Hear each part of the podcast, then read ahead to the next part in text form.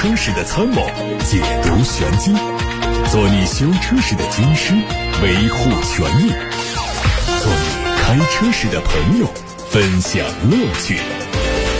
调频九二七，傍晚六点半，董涛说车，只和车友在一起。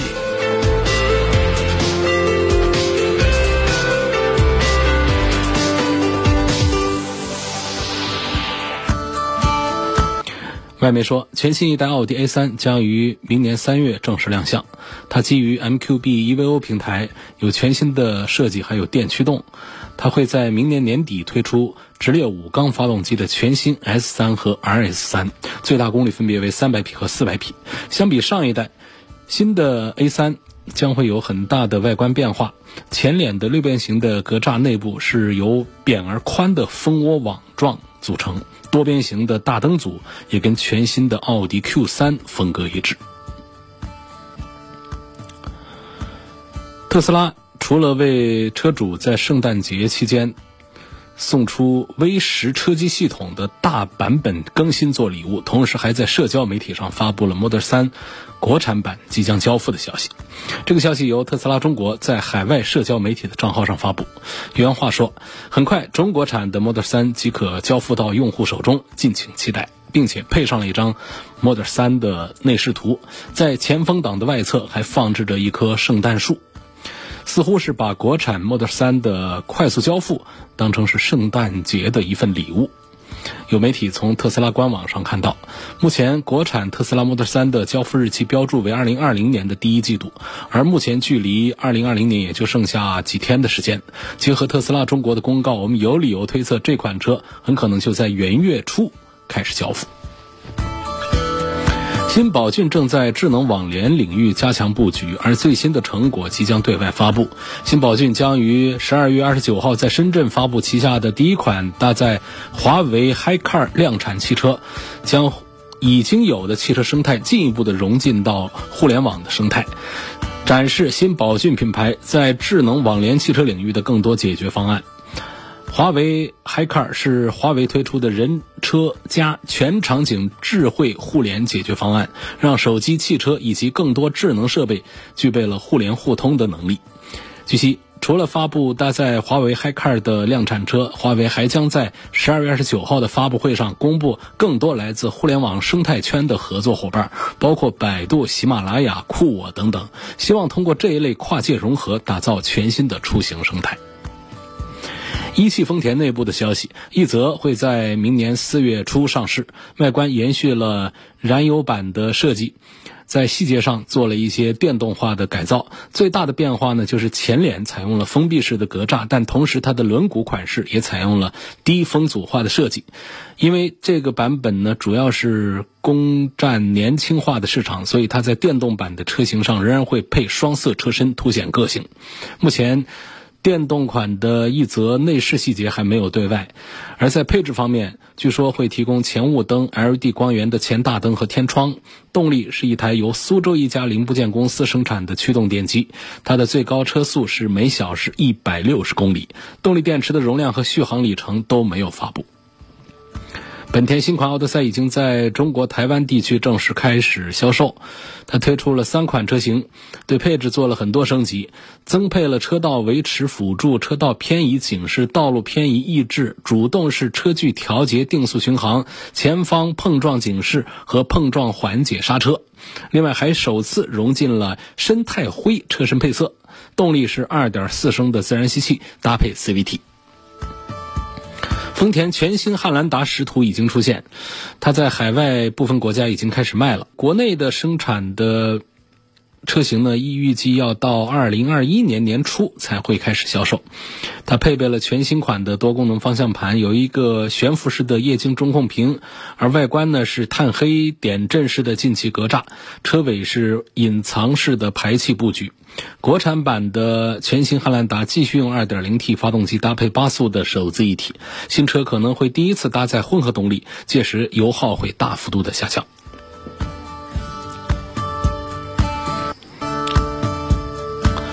最后关注到的是一组疑似上汽大众的一款中文名字叫威昂的低配车型的路试照片在网络上流传。这个车是基于大众 MQB B 平台打造的，尺寸在同级车型当中有非常明显的优势，长宽轴距都大幅度的领先于主要竞争对手别克 GL 八 ES。后排的乘坐空间和满载后备箱的空间更值得期待。动力方面，大众目前只申报了 2.0T 的高功率发动机，搭配七速的双离合变速器。尽管新车的动力参数稍稍落后于别克 GL8，但是也可以满足日常使用。另外，上汽大众后期也可能会根据市场的情况推出低功率的版本，拉低它入门版本的售价。新车采用和途昂相同的中控设计，不过第二排没有配备此前官方图片上展示的头等舱座椅。这款车定位叫大型的 MPV。根据规划，将会在明年三月初正式上市。参考上汽大众旗下的途昂、辉昂两款旗舰产品的定价策略，预计这款车的起售价也会超过三十万。它未来的主要竞争对手是别克 GL 八。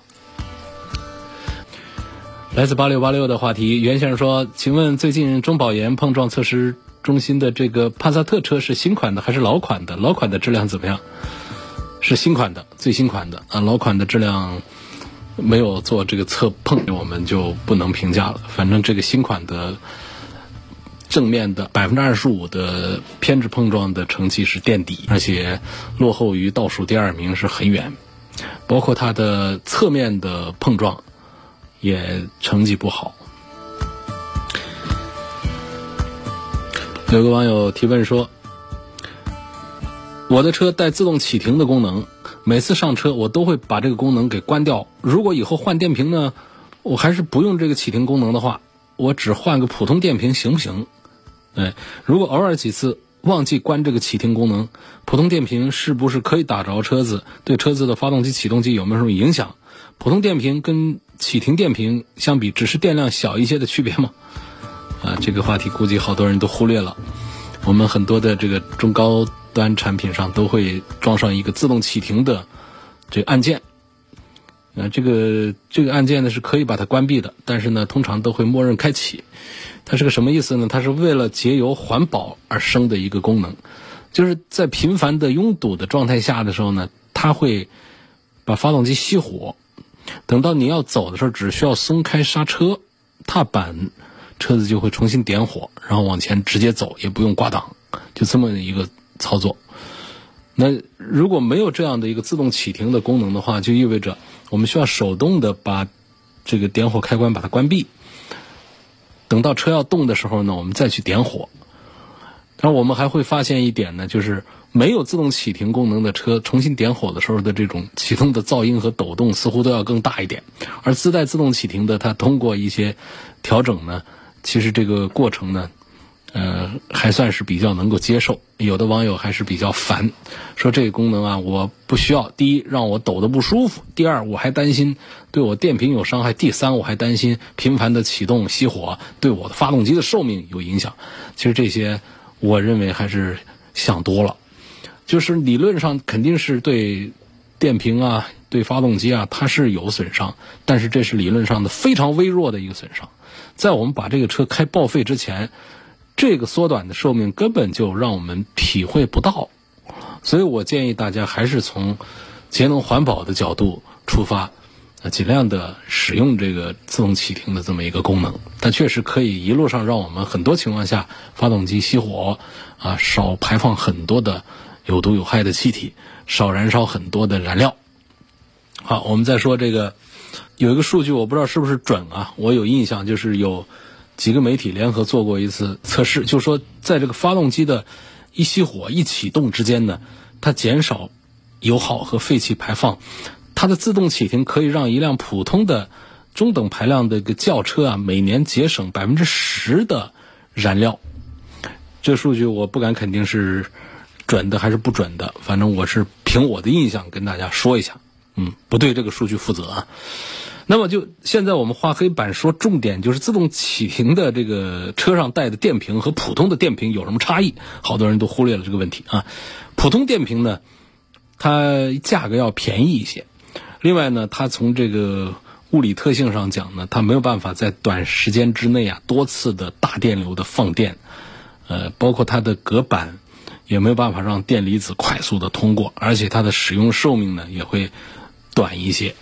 而自动启停电瓶呢，它的容量要更大一些，并且能够满足快速充放电的这样一些需求。呃，它的使用寿命也稍长一点，它的价格也是要明显的贵一些的，也就是更好的电瓶。那换过来说的话，就是我们的自动启停电瓶呢，用在不带自动启停的车上是没问题。那但是我们的普通电瓶放到这个自动启停的这个车上的话呢，也能用，但是呢，你用一段时间就会发现。它这个电池的消耗会比较快，建议呢，你是自动启停的车，还是装这个性能更好的电瓶。另外呢，还有一点呢，就是这个自动启停的熄火条件其实是非常苛刻的。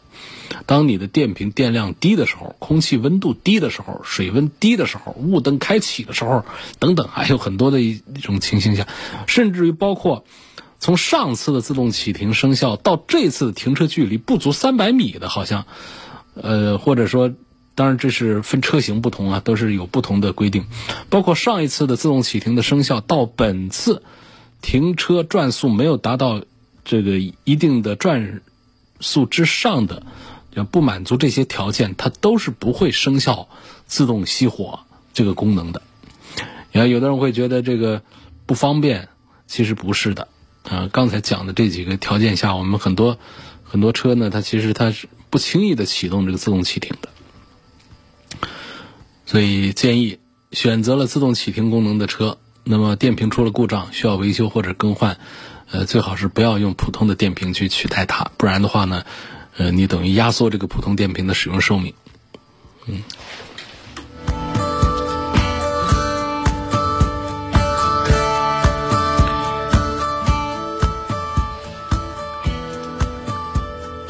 下面有一个问题问到说，我对动力是没有需求，我在关注的是宝马的三系，还有奥迪的 A 四、凯迪拉克的 CT 五，啊，对动力没有需求，我只是需要这个车的隔音降噪这好一点呢，底盘的性能舒服一点，后期的费用便宜一点。呃，这几个车里面呢，隔音好一点的，有口皆碑的说还是奥迪 A 四，嗯，那么。从底盘的性能讲呢，A 四和三系都还行，啊，CT 五其实也还比较好，但是呢，你又还有第三点，这个就让我在推荐奥迪 A 四的时候呢，有一点打退堂鼓，就是你关注后期的费用要便宜，这个宝马的后期的费用还是当真是要便宜一些的，包括凯迪拉克都会比它贵一点。所以综合来讲的话呢，我认为这几个车里面。我觉得没有明显的哪一个更值得买，哪一个有压倒性的各方面的综合的这个优势。另外那个三系啊，其实呢，大家可以尝试一下，因为宝马喜欢用防爆胎，这个三系的隔音差呀，有很多情况下实际上是噪音太大，就是胎噪太大。它把它传进来的，因为原产车本身呢没有在隔音降噪上额外的做一些处理，所以当胎噪大的时候，这车里头啊就有点响了。那么奥迪呢，呃，他们也有用这个防爆胎的，但是大多数的都是用普通轮胎、静音轮胎，所以它的舒适性能表现就要好一点。这儿有个关于减震器的异响的问题，说我是二零一五年买的。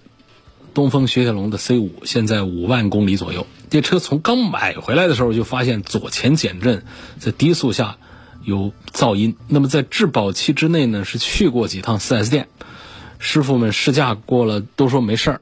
当时 4S 店也没有打印书面的检测材料。现在发现这个声音变大了，已经出保了。我再去 4S 店保养的时候啊，那之前同一个师傅试车之后就说减震有问题，要拆开检查。问这种情况需不需要维修？我直接把这个减震用报废了之后换新减震行不行？如果继续开，会不会有什么安全隐患或者其他的问题？我我觉得这个减震上的不至于给我们带来多大的安全隐患。这个安全隐患还是主要来自于转向系统、刹车系统，或者说有一些车是断轴。但是在这个冬雪的这个车上呢，这个断轴的情况我们没有听说过。所以这个减震如果出现问题的话呢，通常会出现。减震的效果不好，然后减震的时候有异响，或者我们能够观察到它有漏油的这些情形，我觉得。什么叫用到报废了之后再换新的减震呢？你是要等这个减震完全不弹开、不压缩了、硬邦邦了之后再去换一个新减震吗？不是，我认为当他发现有这个异响的时候，那就说明你整车的动态啊，它实际上是不大对的。你还是应该把它换一根新的减震去。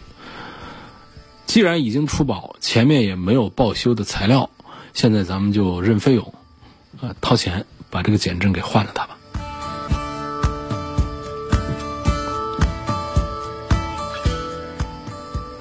问宝马叉一的双离合变速箱怎么样？希望评价一下新款的叉一。宝马的双离合变速箱还挺好，啊，我们并没有一棍子打死所有的双离合变速箱，我们只是说到了几个品牌旗下的干式的七速的双离合变速箱，请大家避让一下。那么七速的湿式，包括一些六速的湿式，实际上现在已经是一代更比一代强，稳定性已经很好了。嗯，在宝马叉一上的这个双离合变速箱，目前在车友当中的口碑还行。那叉一这个车的整体的评价来说呢，就是一个卖点，空间大，当然外形看起来也大，看起来就跟上一代的这个叉三一样大了，所以实用性还是挺好。然后它的动力，如果买 2.0T 的话呢，实际上跑起来也还挺快。那 1.5T 的当然是慢了，而且是三缸机。所以我推荐呢，其实可以考虑买叉一的二五 Li，就是它的二点零 T 的那个版本。后排的空间真的是非常的实用，尽管它的坐垫短一点，就是腿部的承托差一点，舒适性差一点，但是空间确实是看起来非常的赏心悦目。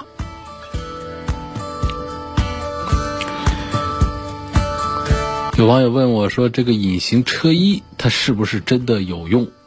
啊，隐形车衣，呃，我觉得还挺好，因为我有车上是安了这个东西。隐形车衣缺点主要就是要花钱，贵。呃，上了之后呢，实际上还能省些钱。就是你几年下来，你这车你不用抛光打蜡，它这个油漆也还是很亮的。因为这本身隐形车衣啊，它不是那么简单的塑料布。嗯，你要是像保鲜膜一样的普通的塑料布上去的话，它起不到这个作用。它的成分是非常复杂的。它里面分的层级啊，从耐磨层啊，啊的一些保护层啊、粘贴层啊等等，工艺还是很复杂。它为什么有的贵，贵到几万块钱？你便宜的那完全像那个就保鲜膜一样的，那肯定就不大行。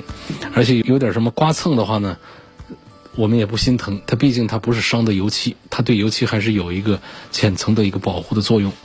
那么有一些变形啊什么的，大家其实。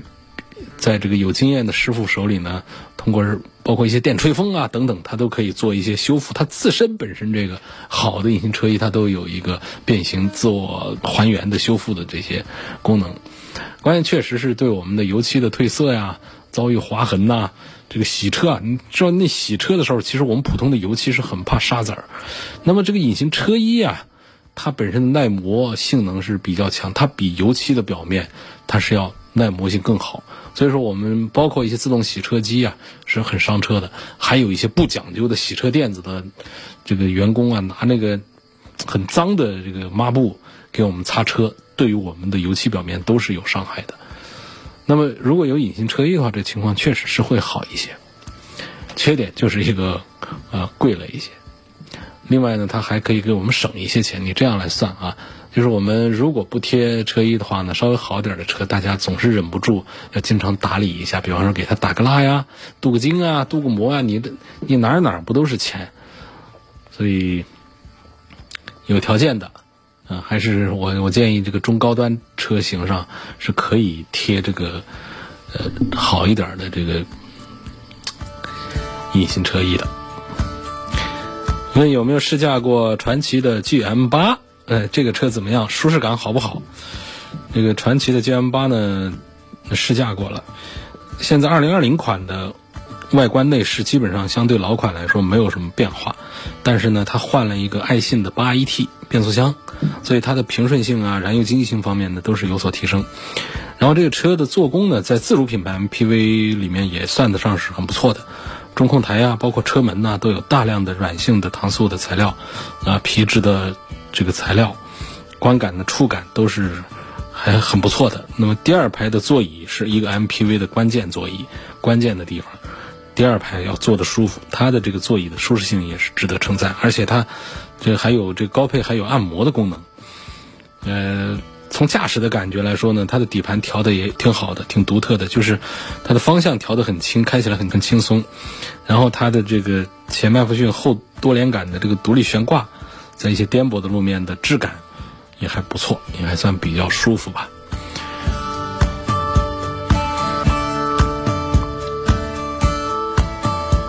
下面我们继续看到如何举报危险驾驶、故意别车，有记录仪拍摄。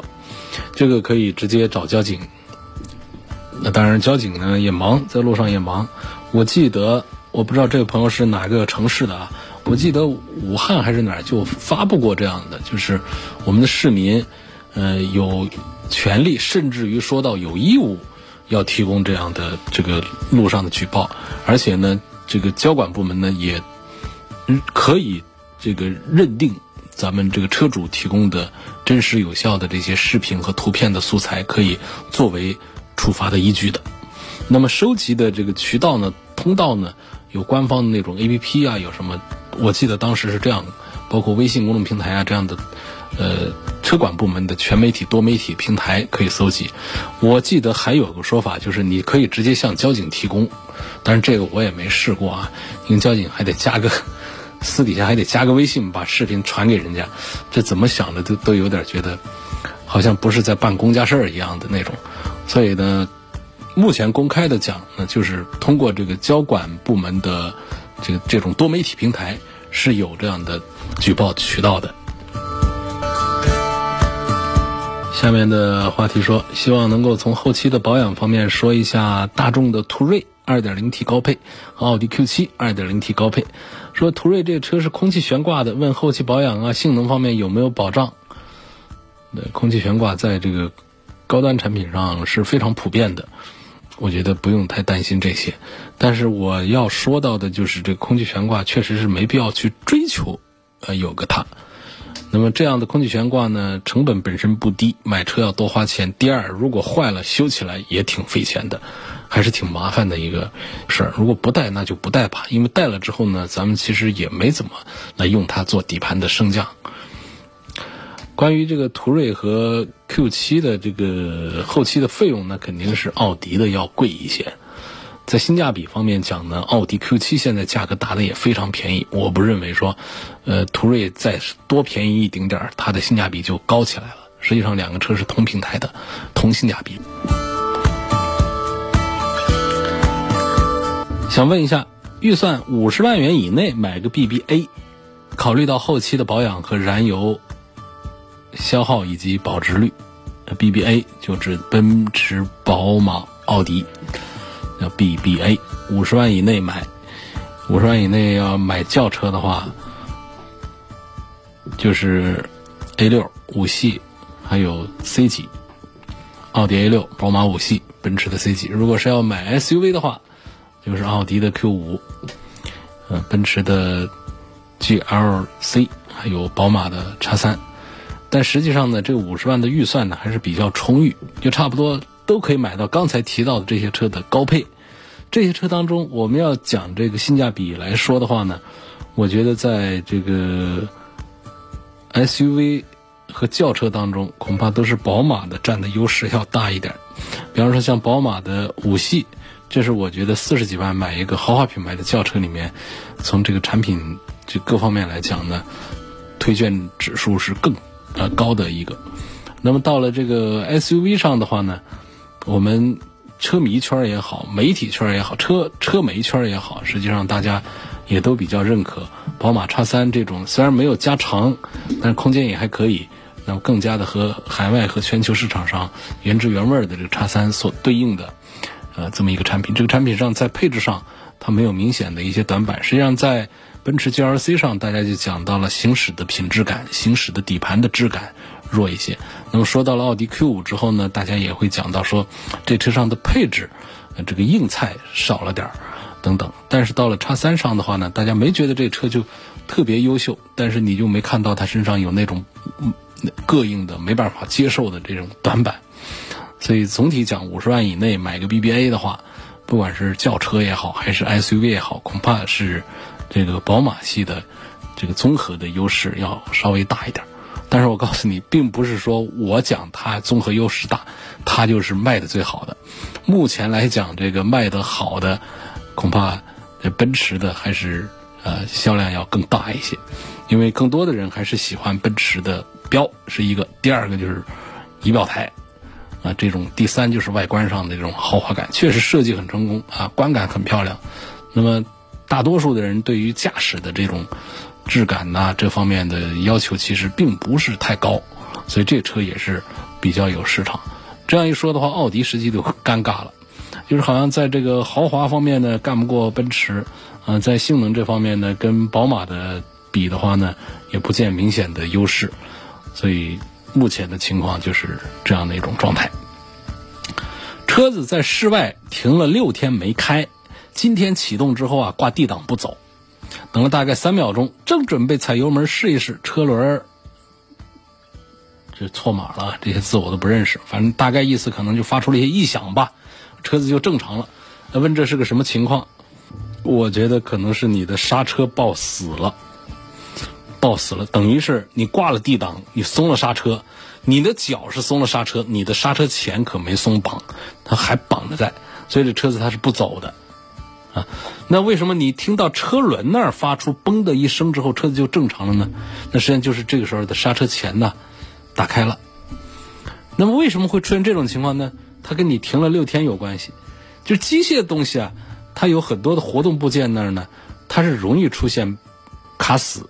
抱住的，比方说它的弹簧啊，有一些异味啊，呃，包括这个中间有一些嗯摩擦的一些东西啊，夹杂的一些东西啊，都可能会导致这个刹车盘和刹车钳之间呢，就是他们并没有按照我们车辆的指控的这个意思来打开、释放和这个刹住。哎，这个我觉得，如果只碰到这一次的话也就罢了，如果你每一次。这个停几天之后再起步，都发现刹车的释放是滞后的，需要得一脚油蹬一下才能走的话，你还得去检查一下这个刹车钳有没有什么机械上的故障问题。听朋友介绍了奔驰的 GLC 三百，不知道它怎么样，就是卖的好啊，它仍然是比宝马叉三、比奥迪 Q 五卖的好，就是确实刚才我已经说过了，是值得考虑的。嗯，可以买，就是冲着它的豪华去买。我身边的有一些同事找我问车，哎，我特别推心置腹的，我告诉他，奔驰很值得买啊，看起来漂亮。但是呢，我更推荐从车本身上讲，推荐叉三，宝马的叉三。啊，说完了，大家都非常的啊，几位朋友都非常认可，太对了，内行这好。最后呢，他开到院子里来的新车呢，仍然是奔驰的 GLC。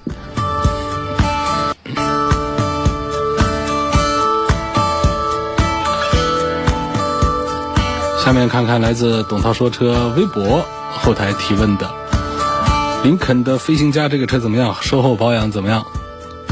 这个林肯的车呢，我觉得作为一个美国豪华车的一个一个代表，嗯，这个品牌其实是亮度不够，就是知名度不够，但是它还是很有一些魅力的。毕竟呢，这个品牌上是有很多故事在传说的。尽管说到中国来的这些车啊。实际上呢，它并没有多少新意。说这个新意呢，主要是讲它跟福特是一家的嘛，就是很多就是拿着福特做的升级来，这个听起来让大家觉得有一些不舒服。但实际上呢，大家是因为林肯后来大家关注林肯的时候呢，就是对它还是期待比较高。事实上呢，因为这个奔驰和宝马它没有可比性来说了，你到了大众家，你也会发现。同平台有很多东西，就大众的车直接换了 logo，换了里外之后，它变成奥迪的。那为什么大家一在接受奥迪，就不能接受这个林肯呢？这也是一个比较有意思的一个呃一个话题了。呃，林肯的这个飞行家呢，车子非常的大，那，对应它五米长的尺寸来说，它这个六十万的价格，我觉得并不是很过分，嗯，嗯，但是呢，这个品牌在中国呢。来的这几年，现在的运行情况呢，就是还是发展的不够快。我认为现在我们六十几万，啊，这个 Q 七啊，什么这个叉五啊这些，我觉得还还是买起来用起来要更加的靠谱，更加的放心一些。自由光跟探岳怎么选？啊，这个自由光，吉普的自由光也就算了吧。我我觉得这个，呃，大众家的探岳呢，毕竟它的网点多，然后销量也大，产品的成熟度还是包括品质的控制，还是比这个吉普的要强得多，比这个广汽、这个菲亚特。还是造车啊，这方面要更加的用心一些吧。有希望介绍一下路虎星脉这款车的低配版是否值得买？这车其实我挺推荐的啊，路虎的星脉，因为这车呢在刚刚才上市的时候，我对它有过深度的呃试驾了解，就是。星脉这个车，路虎的揽胜星脉这个车，它不同于其他的几个车。说实话，其他几个车是有一些比较重的土豪气质的。星脉这个车呢，还是看起来比较的比较有修养的那种那种外观的那种样包括内饰这种感觉。豪华感不是他追求的方向，它倒是给人一种比较清新的这种印象。那实际上的这个驾驶的感觉也都不错，它的尺寸。包括它的价格，这个体系现在便宜的到四十几万，这个价格体系，我觉得性价比都还是很不错。那么唯一要提醒的，就是在星迈，包括在这整个这一代的路虎的这个产品上，它的电子部分的故障率还是比较高，什么黑个屏啊，什么这些按键的这个操控不灵啊等等，在路虎的产品上还是要多一点。啊，预计应该是到二零二零年，那么路虎。英国那边呢，会对整个的电子系统的质量进行一番升级，看后面的产品应该会好一些。今天就到这儿，感谢各位收听和参与晚上六点半到七点半钟直播的董涛说车。通过董涛说车的全媒体平台是可以收听往期节目的音频，或者提出更多的买车、选车、用车问题。董涛说车的全媒体平台在微信公众号、微博、蜻蜓、喜马拉雅，还有微信小程序“梧桐车话”上，在车家号、易车号、百家号上。都有入住。